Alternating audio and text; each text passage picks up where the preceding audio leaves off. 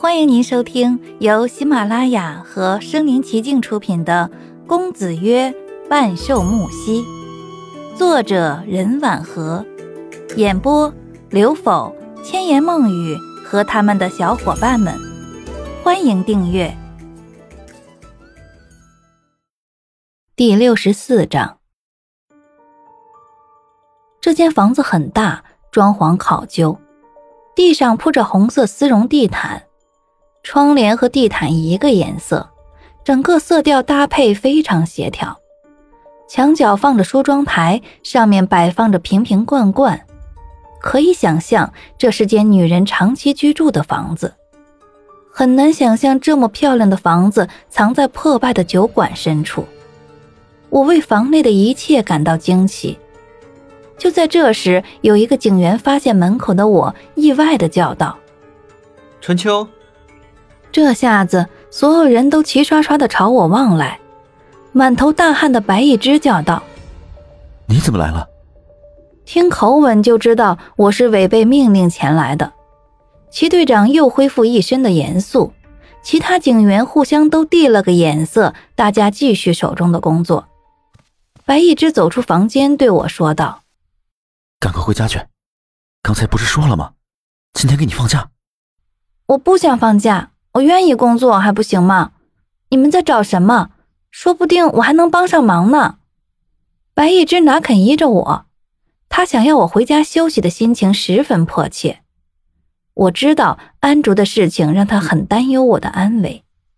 齐队长走了过来，对白一之说道：“女孩子心细，让春秋进来吧。”我开心的来到齐队长跟前，对他行了个礼，说道：“是长官。”白一只从口袋中掏出那个蝴蝶发饰，对我说：“你找找，看看这里是不是有一个和这个一模一样的。”我眼睛雪亮的盯着这物件，心想：“这不是安卓出事现场捡到的东西吗？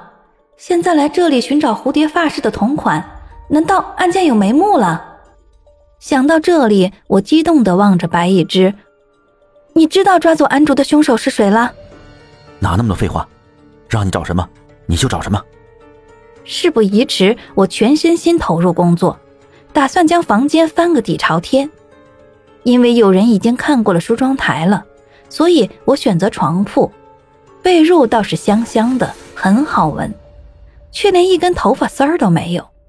在大家翻箱倒柜大半天，却一无所获，打算收队时，我提议：要不要再看看梳妆台？齐队长同意我的提议，转身对白一枝说：“我先去见酒馆老板，你们再看看。”梳妆台就像充满魔幻的百宝箱，吸引着我。这实属女人爱美的天性。我仔细看每一样东西，好奇心驱使我打开粉盒、胭脂盒、香膏盒。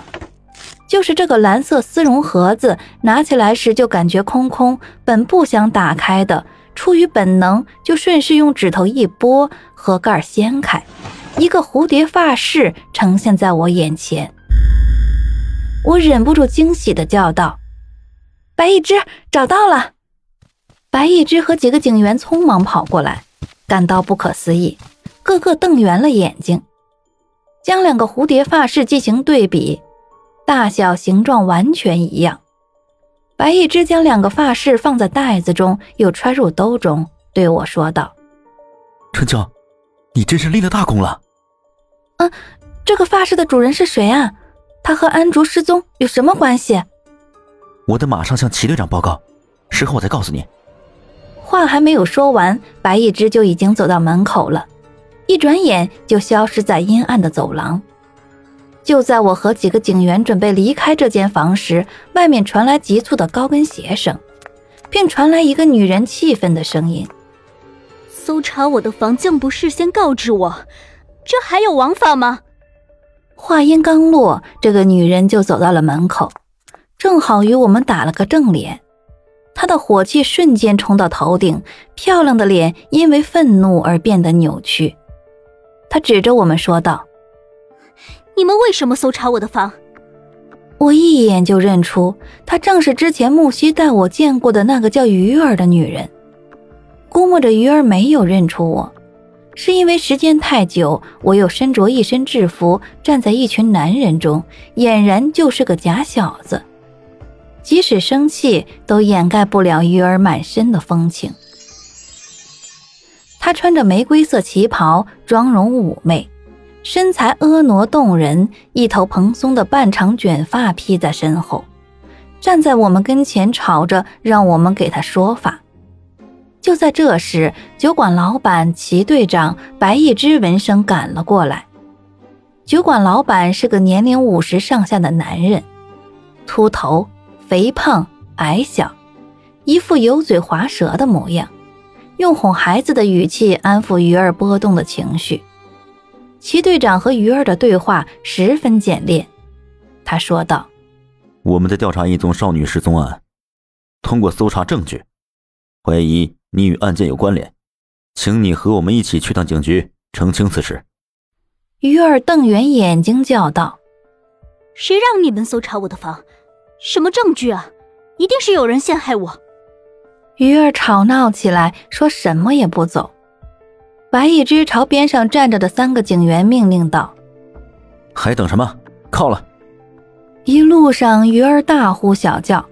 无奈之下，齐队长从车里的旮旯里随便找了个布，塞到了鱼儿的口中。鱼儿直接被带到审讯室。我进不去，就坐在外面等。就像阿妈等我回家一样，而此刻的我是在等安竹。